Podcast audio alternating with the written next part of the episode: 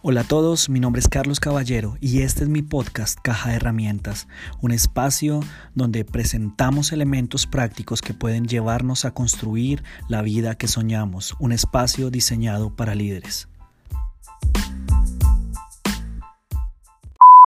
en el que nos habíamos propuesto dedicar más tiempo a la oración. No les voy a preguntar quiénes lo hicieron, quiénes no lo hicieron. No les voy a preguntar quiénes borraron las redes sociales y quiénes no lo hicieron. Pero los que se tomaron en serio la tarea, yo estoy seguro que vieron algo diferente durante este mes, de acercarse más a Dios, de ver sus, sus vidas más enfocadas, porque a veces desperdiciamos tiempo en cosas que no son tan importantes. Así que hoy terminamos la última predicación de esta serie que se llamaba Enséñanos a orar. Ya les cuento, a partir de julio nos vamos a embarcar en otra nueva etapa, otros pastos que Dios tiene preparados para nosotros, así que le invito a que no, no, no se quede en la casa, sino que venga dispuesto a escuchar. Y terminamos donde empezamos, primera de Tesalonicenses capítulo 5, versículo 16 al versículo 18. Primera de Tesalonicenses 5 del 16 al 18. Vamos a leer la palabra. Quiero que todos le presten atención porque yo sé que hoy Dios también tiene una palabra para nosotros. Amén. Dice de la siguiente manera, estén siempre alegres. Y hoy que nos vamos a gozar porque Colombia le va a ganar a Paraguay. Yo sé que hay para, cristianos en Paraguay, pero Dios ama más a los cristianos colombianos. Yo sé que eso es así. Estén siempre alegres. La iglesia no es para soportar, la iglesia es para disfrutarla. El cristianismo es para disfrutarlo. Por eso Pablo nos recuerda eso y luego nos dice, oren sin cesar, sin detenerse. Den gracias a Dios en toda situación, porque esta es su voluntad para ustedes en Cristo Jesús. Yo quiero hacer una pregunta de verdad, con honestidad. ¿Quiénes de ustedes estuvieron los cuatro domingos escuchando o han escuchado las cuatro predicaciones? Que Dios los bendiga. Y si no, si usted no sabe de qué estamos hablando, oiga, vaya y escuche las predicaciones que están disponibles para que las oiga. Ninguna palabra de Dios tiene tiempo ni fecha de caducidad. En cualquier momento Él nos puede hablar. Así que yo le invito a que lo haga. ¿Por qué? Porque mi deseo con esta serie de enseñanzas no era otro, sino que usted entendiera que a Dios cuando vamos a orar no hay que presentarle una lista de oración. Él no desea que le demos listas, sino que nosotros tengamos un estilo de vida de oración. Que aprendamos a eliminar las excusas y que empecemos de verdad a orar. Y yo quiero que usted me haga un favor y quiero que le diga que tiene a su lado, dígale, me alegro de verte demasiado hoy. Y al, al otro, dígale, usted tiene carita de que necesita mucho de Dios, dígale eso.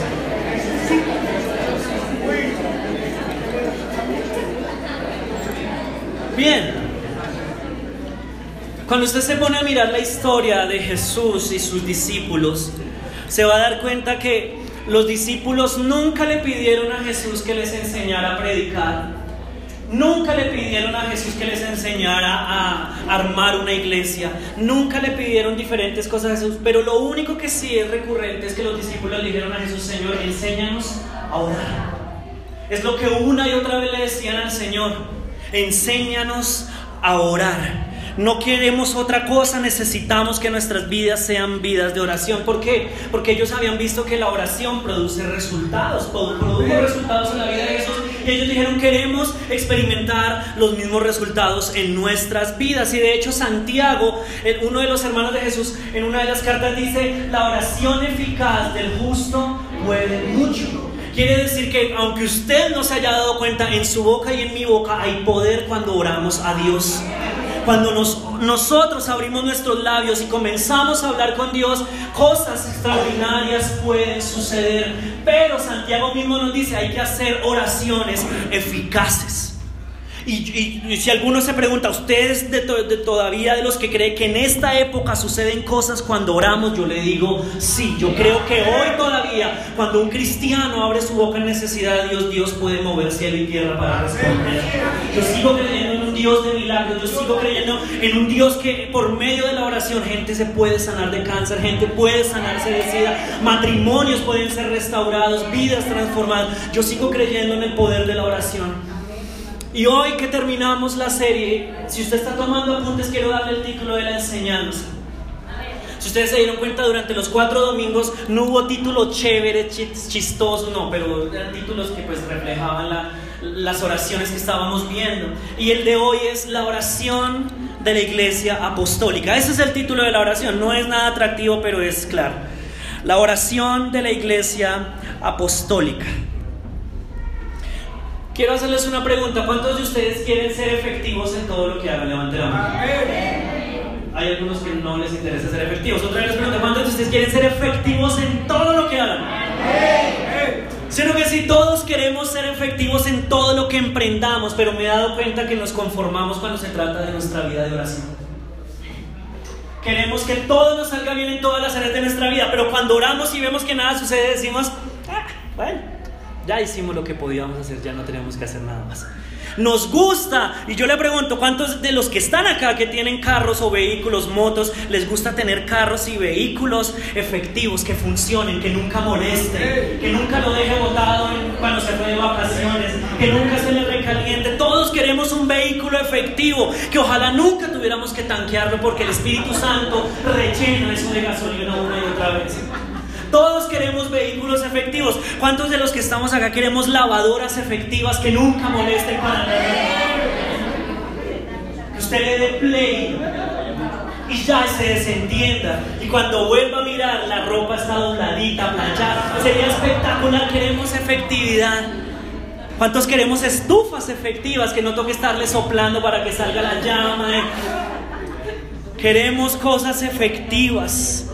¿Cuántos quisiéramos tener una cuenta bancaria efectiva que nunca le faltara nada? Que cada vez que usted vaya al cajero siempre saliera plata, así fuera por error de otra persona, pero que saliera. A todos nos gusta la efectividad. A todos nos gustaría ir al gimnasio un día y el otro día despertarnos con el cuerpo que queremos.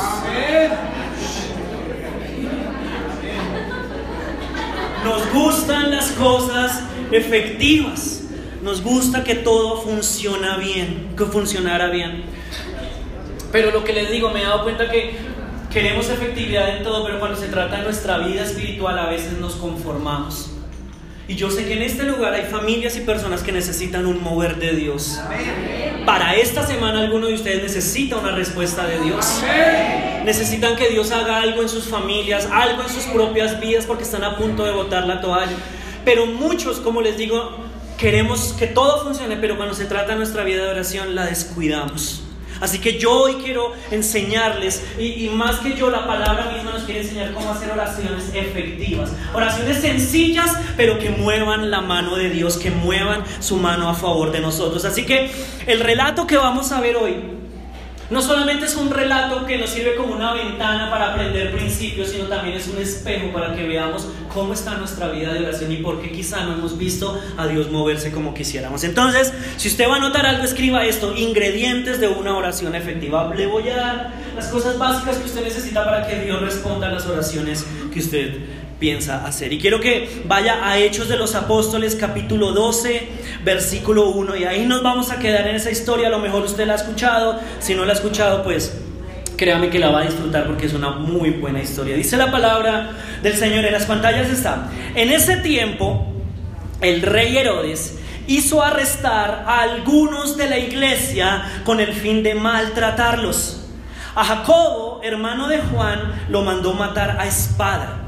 Y al ver que esto agradaba a los judíos, procedió a prender también a Pedro. Y esto sucedió después de la fiesta de los panes sin levadura.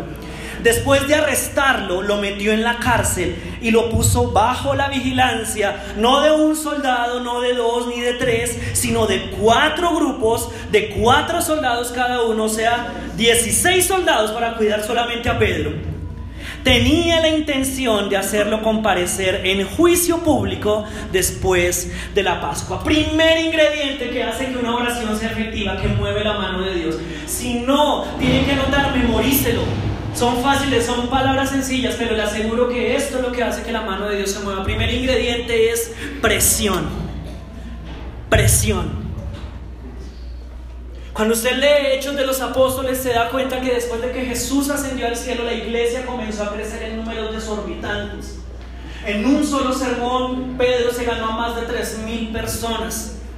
Era impresionante cómo Dios estaba respaldando la iglesia, todo iba saliendo bien, la iglesia se iba extendiendo, comenzaron a salir misioneros a predicar a diferentes lugares, Dios estaba respaldando lo que estaban haciendo, pero de la noche a la mañana, Pedro cayó a la cárcel por persecución.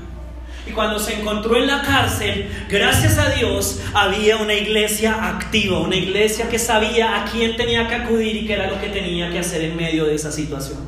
Cuando Pedro cae en la cárcel, la iglesia no salió corriendo, sino que la iglesia, por el contrario, se fortaleció y se unió para orar buscando una respuesta de parte de Dios. Y es triste, pero es la realidad que muchas veces nosotros acudimos a orar solamente cuando tenemos el problema encima. Es triste ver que la iglesia o que la gente venga y acuda pidiendo oración solamente cuando ve que ya no puede soportar el problema. Pero también me he dado cuenta, escúcheme bien, que la motivación para la oración generalmente viene de la presión.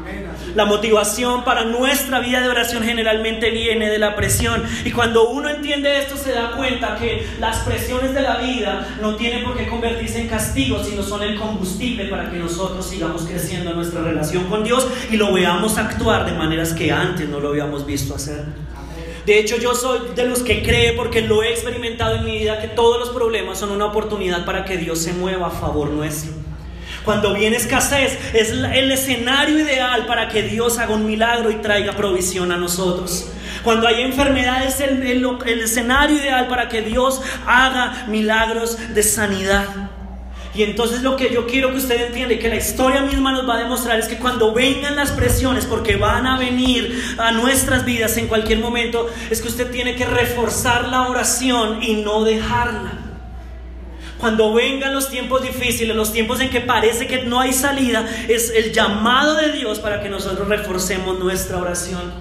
Y de hecho yo me he dado cuenta también de, de eso.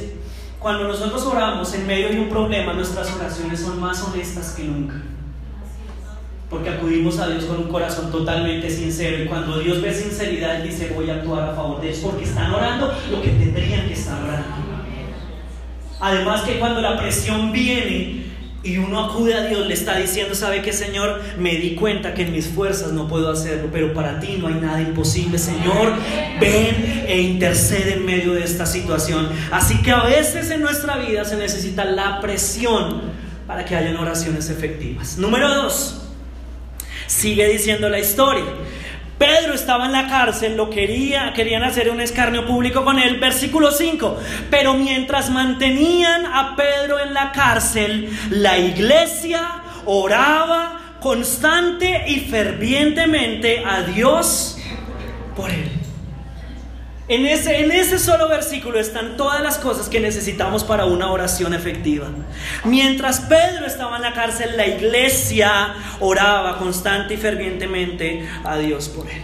¿Qué quiere decir eso? Que hasta ese momento ellos habían estado reuniendo ocasionalmente, habían estado viniendo los domingos a la iglesia normalmente, pero cuando vieron que su líder, que la cabeza de la iglesia, había caído en la cárcel, les tocó hacer cultos extras para reforzar la petición de oración. Ya no, se, ya no podían quedarse solamente a los domingos porque de pronto entre semana podía sucederle algo a Pedro. Así que decidieron todos los días nos vamos a reunir y vamos a orar hasta que Dios haga algo. El segundo elemento, el segundo ingrediente importantísimo que hace que Dios responda a una oración, escríbalo así, es la pareja. Pareja. No quiere decir que los solteros no tengan oportunidad de ver la mano de Dios a su favor, no tiene nada que ver con eso. No se desanimen. La Biblia dice que si dos se ponen de acuerdo en algo, Dios obra a favor de esas personas. A lo que le estoy diciendo, a lo quiero llevar con la palabra pareja es que se necesita unidad en medio de la oración. Yo creo que hay poder en medio de una iglesia que ora junta. Cuando la iglesia se reúne, yo sé que Dios obra milagros. Y aquí es donde viene la importancia. Muchos cristianos vienen a la iglesia, pero son llaneros solitarios. Vienen, participan de una Eucaristía, de una ceremonia y luego se van y no se entera nadie más de qué está pasando. Y cuando vienen los problemas, lo que hacen es decir, nadie en la iglesia estuvo pendiente de mí, pero fue que usted no quiso acercarse a sus demás hermanos. Porque yo estoy seguro que acá cuando alguien viene y nos dice, ayúdeme a orar, yo le aseguro que en esta iglesia hay gente que dice, yo le voy a ayudar a orar porque somos hermanos y los amo.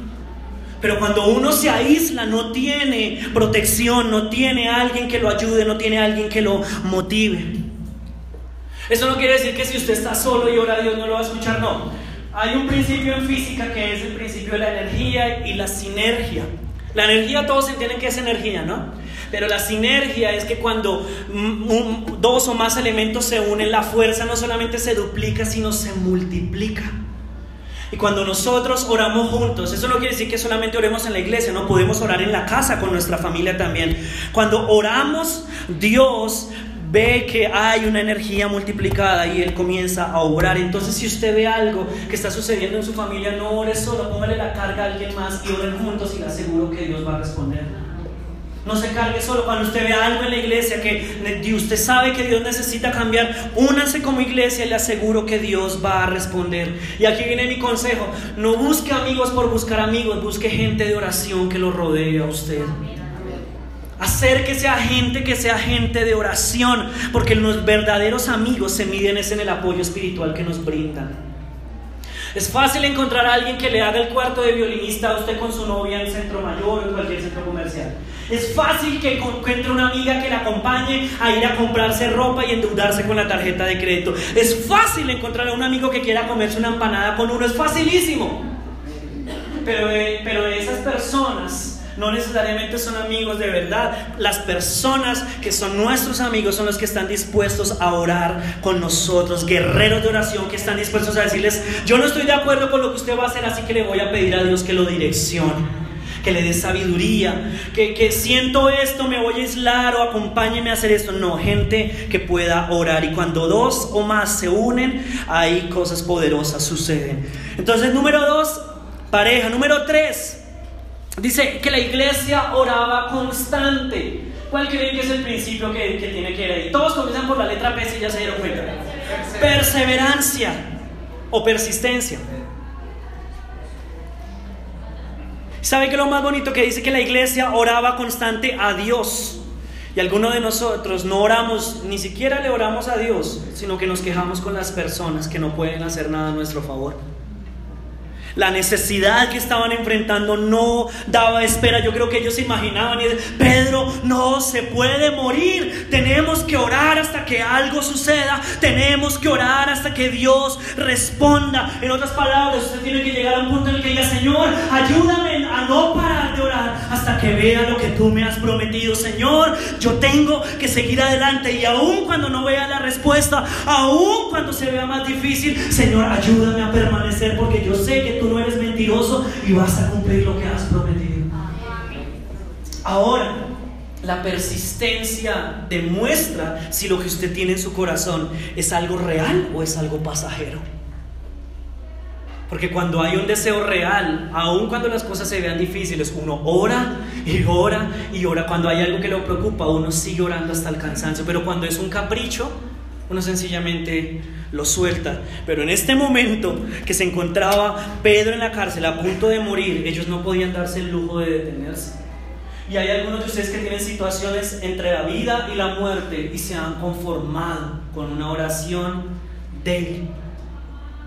Si yo les preguntara cuántos de los que están acá Dios les ha prometido una casa, yo sé que levantarían, pero algunos se han conformado con seguir pagando arriendo. Se conformaron.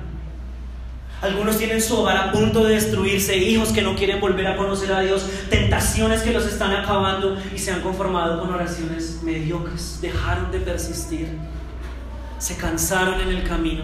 Pero cuando uno entiende que lo que se está jugando es la vida o la muerte, uno sabe que no puede dejar de orar hasta que vea la respuesta. Yo estoy seguro que el Señor Jesús podría responder en cualquier momento a nuestras peticiones. En cualquier momento, con, una oración de 10 segundos, Él podría respondernos. Pero sabe que también me he dado cuenta y la vida le enseña a uno que lo que a uno no le cuesta, uno no lo valora. Muchos acá sueñan con respuestas de Dios, milagros, ministerios, matrimonios, pero si no ha invertido tiempo orando a Dios, Dios no le va a dar lo que usted desea porque lo que a uno no le cuesta, uno no lo va a valorar. Cuando uno quiere algo, tiene que ser persistente, tiene que luchar hasta el final. Hay una historia en el Antiguo Testamento que describe muy bien esto. Cuando Israel, el pueblo salió de Egipto y pasaron a la tierra prometida, la primera ciudad a la que tenían que llegar se llamaba Jericó. ¡Eh!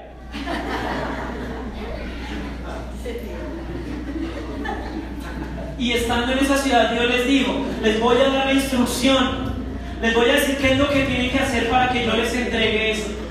La ciudad estaba rodeada por unos muros. Y el mandato de Dios a Josué fue, dígale a los, a los soldados y a todo el pueblo que salgan a marchar. Sin decir nada, solo tienen que marchar.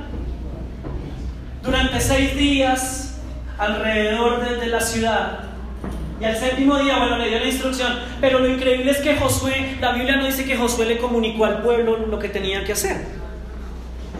Josué solamente le dijo, hoy marchamos. Y al otro día, hoy marchamos. No les decía cuántos días tenía que ser. En el séptimo día, cuando ya salieron, yo les he contado esto muchas veces, yo creo que mucha gente tuvo que dudar durante los seis días porque llegaba el soldado a la casa y la esposa le preguntaba, ¿cómo está mi guerrero valiente? ¿A cuántos eh, jericoanos decapitó? ¿A cuántos mató? Y yo creo que el soldado, no, nada. No está más raro. Josué nos sacó dimos una vuelta y no, ni podíamos hablar. No, no, no, pero yo creo que mañana, yo creo que mañana, papi, descanse tranquilo, y le sobo los pies como todas las mujeres sabiendo, haz masaje las piernas, descanse, mi amor. Al otro día salió los soldados, hoy sí, hoy sí vamos a matar. Volvieron y la mujer, pero no está manchado de sangre, ¿qué pasó? No, otra vez. Salimos a dar vueltas y Josué nos dijo que no dijéramos nada. Yo creo se está volviendo loco porque salir a ir a hacer un desfile a pasarela como reina, saludar. Tres, cuatro, cinco días, seis días. Y al sexto día, la misma terapia. Salgan, hagan el desfile. Yo creo que muchos ya habían desistido. Pero el séptimo día, cuando se levantaron de madrugada, el Señor va y les dice para completar, hoy no solamente van a dar una vuelta, hoy tienen que darle siete vueltas. Y cuando terminen la séptima vuelta, ahí sí van a gritar y van a ver la respuesta. Y aquí es donde viene el principio. Muchos de los que estamos acá hemos empezado a orar por algo, pero nos hemos detenido en el día número 6. ¿Sabe a qué hago referencia con eso? Que ninguno de nosotros sabe cuándo Dios va a responder. Y puede que usted hoy se encuentre en el día 6 y hoy se cansó de orar. Y Dios dijo, ya venía el séptimo día. ¿Cómo se sentiría usted si Dios le mostrara eso? Que Dios le dijera, preciso dejó de orar hoy, lo siento. Hubiera orado mañana y se hubiera completado el número de oraciones necesarias. Mañana hubiera hecho el milagro. ¿A dónde lo quiero llevar? A que usted entienda que nuestra, nosotros dejamos de orar por una petición hasta el momento en el que la respuesta venga. Mientras tanto tenemos que seguir orando y orando y orando y orando. Los papás tenemos que seguir orando por nuestros hijos hasta que veamos la respuesta de parte de Dios. Y si no viniera en vida, que el Señor nos encuentre orando el último día de nuestras vidas, porque yo estoy seguro que Él va a cumplir tarde que temprano. Pero nuestra tarea es persistir. ¿Qué hubiera pasado si ellos hubieran hecho una oración el primer? Cogieron a Pedro el domingo. Señor, mira a Pedro, mira, él puede estar atravesando una situación difícil. Señor, te pedimos que lo liberes. Amén. Bueno, vámonos a disfrutar nuestra vida. ¿Qué hacemos? Lástima por Pedro. Si Dios lo sana bien, si, no, si lo saca de la cárcel bien y si no también. Muchos de nosotros actuamos de esa manera. Y le echamos toda la carga a Dios y la responsabilidad a Dios. Y cuando no suceden las cosas creemos que fue porque Dios no quiso, pero no es así. Yo le aseguro que la respuesta de algunos de nosotros puede estar a una oración hoy. Amén. A una canción de alabanza. La respuesta para algunos puede estar a un mes. La casa que usted ha esperado de parte de Dios puede estar un mes. En un mes se muere el tío lejano y le deja la herencia a usted. Siga orando por la bendición, no porque se muera. En un año puede venir la idónea o el idóneo a una cita de distancia. A un, hola, mucho gusto, bienvenida a la iglesia. Puede estar a esa distancia de que Dios habla. Por eso los solteros son tan acomedidos con las muchachas nuevas, siempre están ahí. Entonces tenemos, necesitamos presión a veces, necesitamos alguien que ore con nosotros, necesitamos persistencia. Número cuatro, la Biblia dice que no solamente oraban constantemente, sino que oraban fervientemente. ¿Qué significa eso? Número cuatro, pasión. Meterle ganas a la oración. Meterle voluntad, meterle deseos. Yo creo que ellos estaban angustiados porque la Biblia no menciona que después de Pedro tal persona era la que seguía el liderazgo de la iglesia. Yo creo que ellos estaban angustiados porque decían, si la cabeza de la iglesia se cae, ¿qué va a ser de nosotros como iglesia? Así que yo creo que la oración de ellos no, fue pasiva, fue con desespero buscando una respuesta de Dios. Y yo no quiero decir que Dios no escuche las oraciones pasivas, silenciosas que a veces hacemos, pero es que hay situaciones que a veces demandan desespero de en medio de nosotros. Él oye todas las oraciones, yo le creo eso, yo estoy seguro, pero la pasión demuestra la intención que nosotros tenemos en nuestro corazón. Cuando yo sé que mi hogar se puede destruir, yo no voy a orar pasivamente, yo tengo que orar como si Dios no me estuviera escuchando, sacar de mi corazón lo que de verdad quiero decir. Tiene que ser una oración de verdad desgarradora a veces. Al Señor, el Señor tiene una característica especial, es que a Él por lo general le gusta encontrarse con nosotros fuera de nuestras zonas de comodidad sacarnos de lo que para nosotros es normal, ahí es donde Dios comienza a orar. Y para cada uno de nosotros puede representar algo diferente. De pronto para usted su comodidad es venir a la iglesia y todo el tiempo, no, lo estoy juzgando, pero quiero que me escuche. Es quedarse con las manos acá adelante todo el tiempo. Pero a lo mejor salirse de su zona de comodidad y donde Dios puede responder es que usted se arriesgue un día y levante sus manos. Y diga, Señor, necesito que hagas algo. No tiene que gritar porque nos va a asustar a todos en medio de la alabanza. No lo vaya a hacer, por favor. Si no, todos comenzamos a reprender demonios ahí. No. Pero a veces lo que Dios nos está, nos está pidiendo en cuanto a pasiones, haga algo que usted no está acostumbrado a hacer.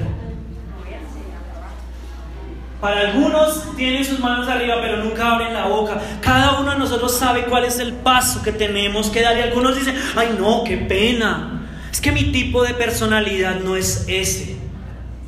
Pero aquí no se trata de personalidad. Cuando hay vida o muerte en juego, uno sabe que tiene que acudir. Si su hijo se está muriendo, usted no va a llamar al, al, 123. Hola, tengo una emergencia, por favor. Mi hijo se está muriendo. Si estoy angustiadísimo acá. Una ambulancia urgente, por favor. No los que sabemos que hemos experimentado una, queremos que en urgencia nos y gritamos y alzamos, ¡es mi hijo! ¡Alguien que lo atienda! Si su suegra se enferma, no mentira, no voy a hacer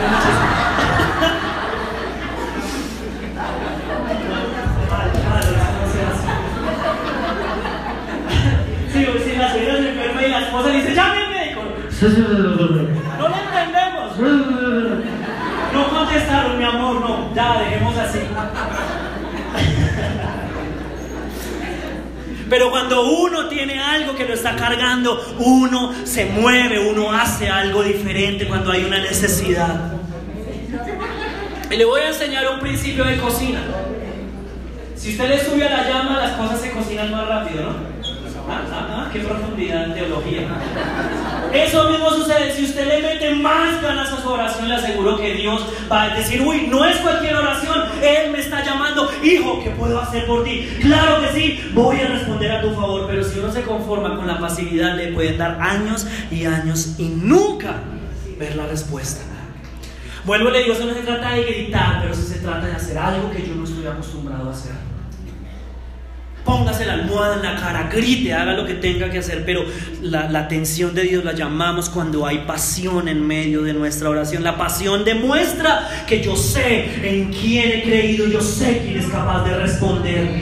Y, a veces es necesario orar duro porque las voces del enemigo vienen a tratar de agotarlo a uno y uno tiene que alzar la voz y reclamar las promesas de Dios. Hay gente que esta semana escuché un comentario, el lunes preciso, de que había alguien hablando, yo se los he dicho, de que había alguien hablando, de que, bueno, criticándome a mí. Y yo, yo, le, yo le decía a Lady, bueno, varios se enojaron ahí, ¿cómo van a decir? Y yo publiqué un estado en WhatsApp que decía, y ojalá usted me lo escuche.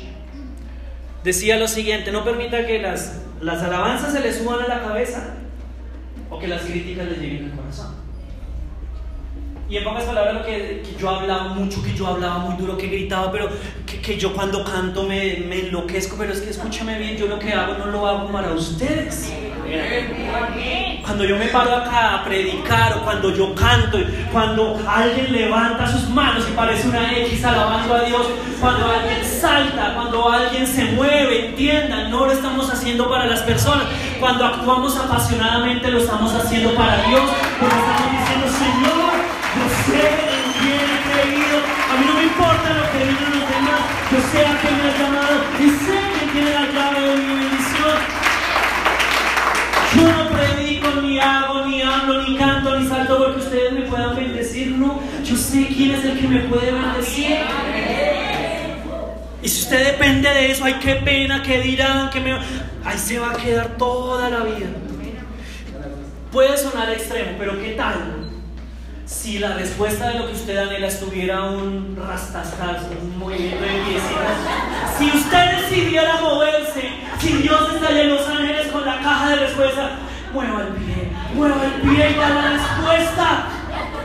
Y usted, no, qué vergüenza, no. Dios conoce mi corazón. A veces nuestras respuestas pueden estar a esto de pasión, de que mostremos algo más en nuestra vida de oración. Y oraban fervientemente a Dios por él. Número 5, no está ahí, pero yo estoy seguro que lo oraron. Persona, ese es el ingrediente más importante de nuestra oración. Cuando digo persona me refiero a la persona de Jesús. Porque hay poder en el nombre de Jesús. Por eso es que nosotros terminamos nuestras oraciones en el nombre de Jesús todo esto que dijimos lo oramos no en nuestro nombre, porque si yo orara en mi nombre, Dios nunca cumpliría lo que yo necesito. Pero oro en el nombre de Jesús, que es capaz, que es santo, que fue justo, que es el que nos garantiza la entrada al Padre y que es el que puede en realidad mover la mano de Dios a nuestro favor. Por eso nosotros vamos al Padre en el nombre de Jesús. Amén. Si usted estuvo en la primera enseñanza, yo les mostré que Jesús es nuestro intercesor, es el que lleva las oraciones al Padre. Por eso oramos al Padre en nombre de Jesús. Y es muy importante, escúcheme bien, que usted entienda primero a quién le está orando y en nombre de quién está orando. Porque no estamos orando en el nombre de un político, porque le aseguro que Dios nunca nos cumpliría las oraciones. Si usted y oro al Padre en el nombre de nuestro presidente, amén. Dios dijo, no, amén. Y oro al Padre en el nombre de los sagrados miembros de mi partido político, obviamente nunca sucedería nada. Y oro al Padre en mi nombre porque esta semana ayuné y esta semana oré. Ni siquiera eso movería la mano de Dios.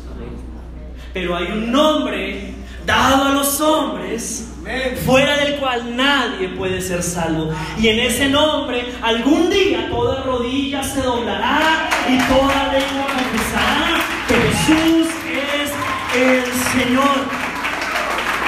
Ese es el nombre en el cual debemos orar. De hecho, la Biblia, haciendo un, hace poquito hicimos un análisis con las personas que vienen a liderazgo y hay más de 21 nombres que Dios tiene. Hay más de 21 nombres a los cuales usted puede acudir y que pueden traer respuesta. Pero si usted no se los quiere memorizar, se los voy a resumir en el que dijo Jesús siete veces. Dijo, yo soy. ¿Sabe qué significa yo soy? Yo soy cualquier cosa que ustedes necesiten. Yo soy.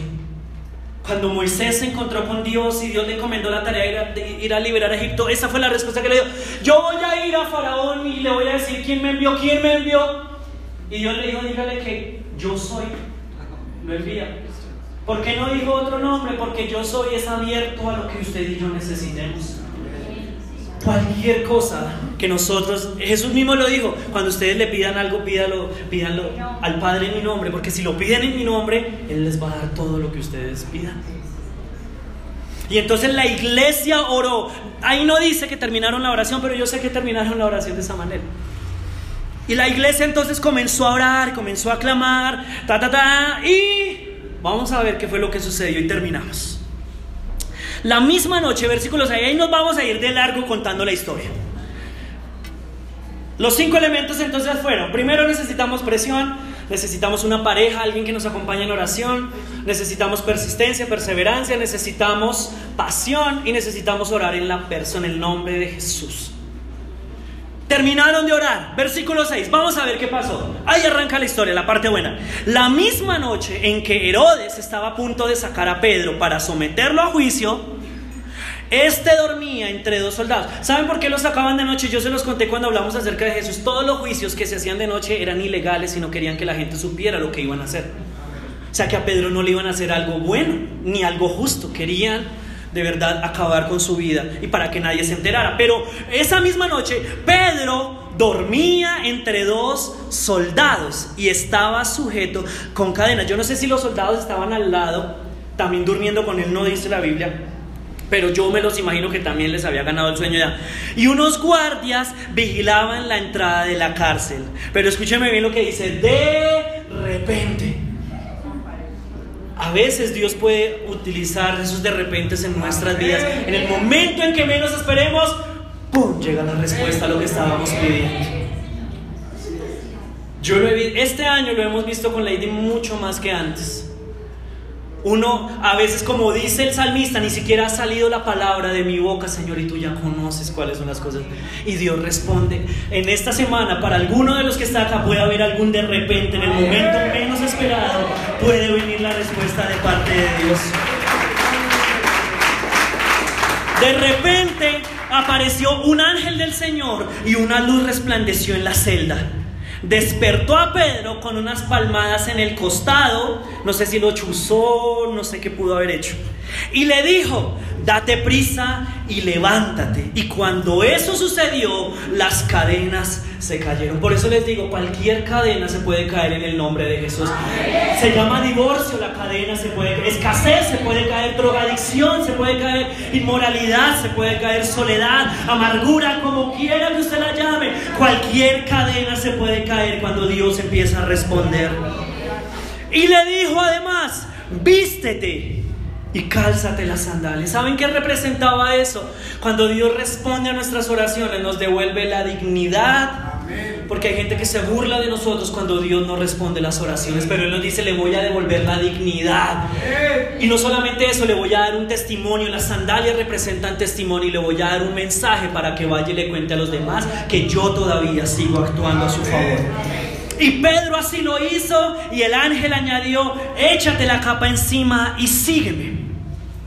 Y Pedro salió tras de él, pero no sabía si realmente estaba sucediendo lo que el ángel hacía. O sea, él pensaba que era un sueño. Él no estaba seguro.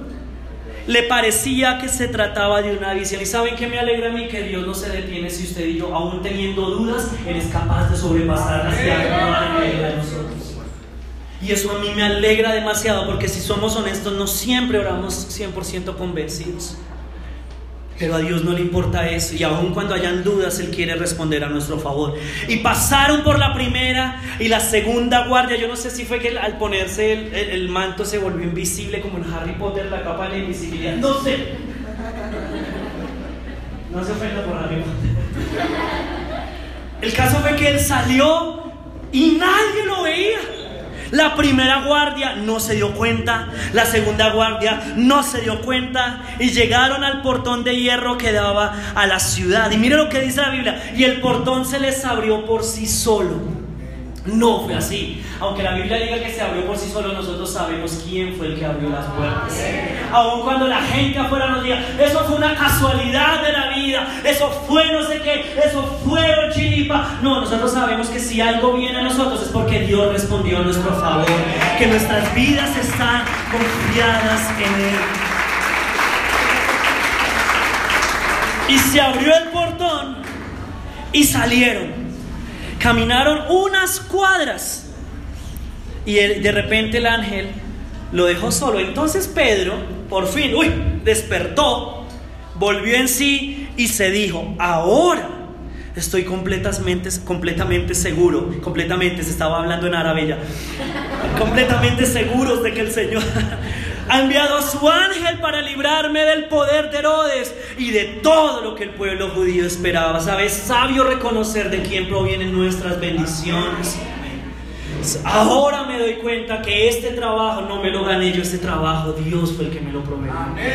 Es sabio reconocer cuál es nuestra fuente.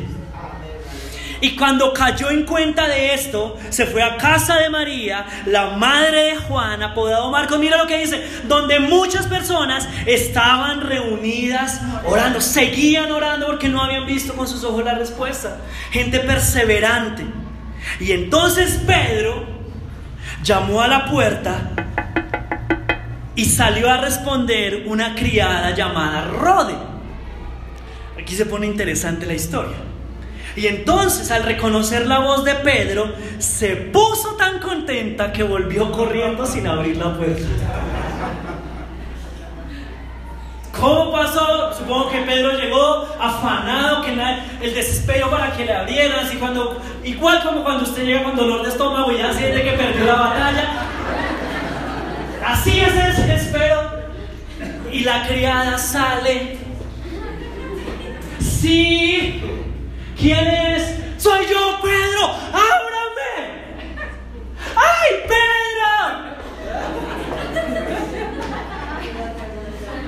Usted se ríe, pero muchos de nosotros hemos hecho lo mismo con nuestras oraciones. Dios responde, vemos la oración, en la, respuesta en la puerta, ay, me voy, ya Dios me respondió. Te voy a dar una casa, esa es la promesa, ya Dios respondió. Me voy y deja la casa ya tirada porque cree que Dios le va, lo va a llevar de la mano y le va a decir en una casa, esta casa yo se la compré al salgan por favor, que esa es la promesa de él. Oramos Dios responde, pero dejamos la respuesta en la puerta de la casa.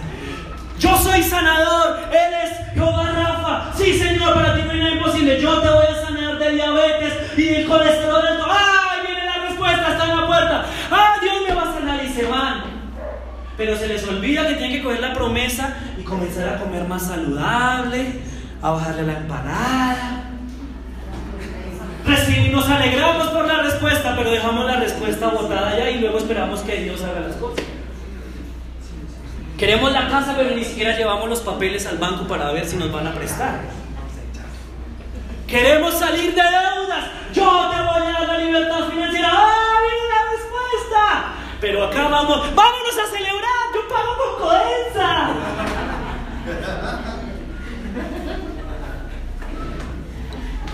Quiero un noviazgo, quiero un matrimonio de bendición. Sí, no te vas a quedar solo, no te vas a quedar con un perro y con un cactus el resto de tu vida.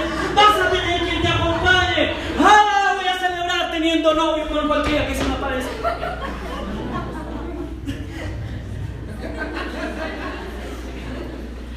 Y peor todavía, algunos vienen, Señor, yo en esta tarde te recibo como mi Señor y Salvador. Y Él nos dice, de modo que si alguno está en Cristo, nueva criatura es, las cosas viejas pasaron, aquí todas son hechas nuevas. ¡Oh, qué promesa! Y sale y me empujaron fuera de la iglesia. Uy. No vuelvo. No vuelvo. Esos chistecitos de la suegra ya me tienen hasta no, Perdonar, no, y viven en amargura y siguen viviendo. Tienen la respuesta, pero la dejaron en la puerta. Y ella salió gritando a contarles el testimonio a todos. Pedro está a la puerta. Dios me prometió. Carlos, esta semana Dios me habló a través de la palabra. Pero, pero la palabra sin acción.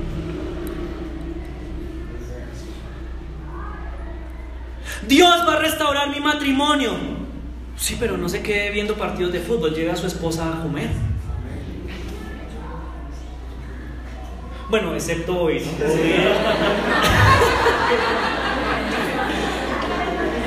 Igual yo no necesito restaurar mi matrimonio, entonces... Eh. Vamos y contamos lo que Dios ha hecho, pero la respuesta se quedó en la puerta y no hicimos nada con esa respuesta. Dios, a todos les contamos, Dios me va a dar casa, pero ahí nos quedamos esperando. Y le aseguro que el del banco no lo van a venir a llamar. Bueno, puede suceder, pero no lo he visto. Que adivinen su nombre, sus deseos y todo donde usted quiere. Tranquilo, no tiene que pagar nada, eso no va a pasar. Generalmente cuando Dios daba una promesa se necesitaban pasos de fe y de obediencia. Pedro está a la puerta, exclamó. Y mire la respuesta de la iglesia. La iglesia que se había reunido para orar para que Pedro fuera libre de la cárcel. Usted está Y a veces eso nos pasa. Oramos y cuando Dios hace los milagros en la vida de otras personas decimos, locos. Ni los que estaban orando estaban creyendo lo que estaban orando.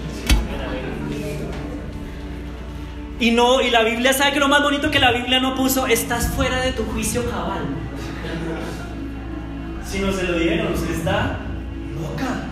O sea, ¿cómo le ocurre pensar que Dios sacó a Pedro de la cárcel? Pero estaban orando, Señor, saca a Pedro de la cárcel. Señor, restaura mi matrimonio y ve a su esposo y. Bueno, si puedes hacerlo, ayúdanos a vivir en paz. Mátame y llévame a mi primero.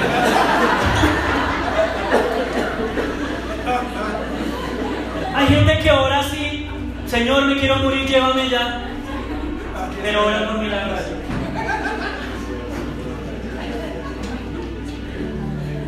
No tiene, no tiene congruencia una cosa con la otra. Estás loca. Y ella insistía en que así era. Pero los otros le decían, deben ser su ángel. A lo mejor usted vio mal. Entre tanto, Pedro seguía. ¡Alguien que me abra! ¿Sabe qué me alegra? Que aun cuando nosotros dudamos y no damos paso, la respuesta de Dios sigue estando a la puerta esperando.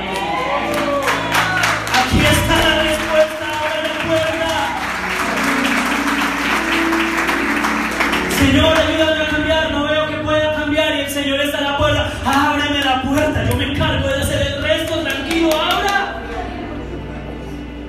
Señor, ya te entregué a mis hijos, a mi esposo, a toda mi familia, son borrachos, no quieren conocerte. Y el Señor, ábreme la puerta, yo me encargo de ellos, ábreme la puerta. Haga lo que pueda hacer, yo me encargo de lo demás, abra la puerta. Y cuando por fin abrieron la puerta y lo vieron, se quedaron pasmados. Y eso responde a nuestra pregunta. ¿Dios responde a nuestras oraciones? Y sabe a veces por qué Dios se demora en responder, porque lo que está preparando es más grande de lo que usted y yo le estábamos pidiendo. Dios responde nuestras oraciones.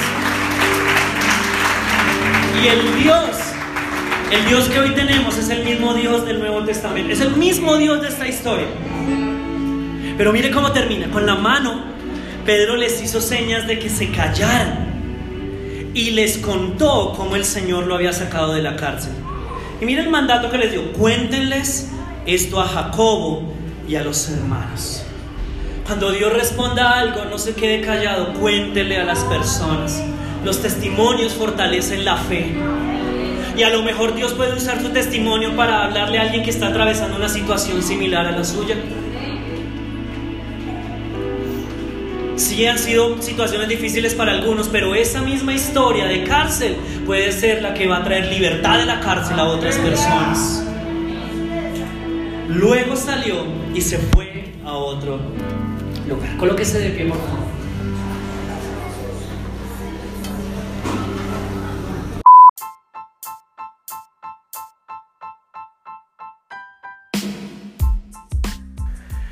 No siendo más, muchísimas gracias nuevamente por sacar este tiempo para escuchar, para seguir creciendo como líderes y como personas en todas las áreas de nuestra vida. Que tengan una muy buena semana. Nos vemos el próximo viernes. Chao.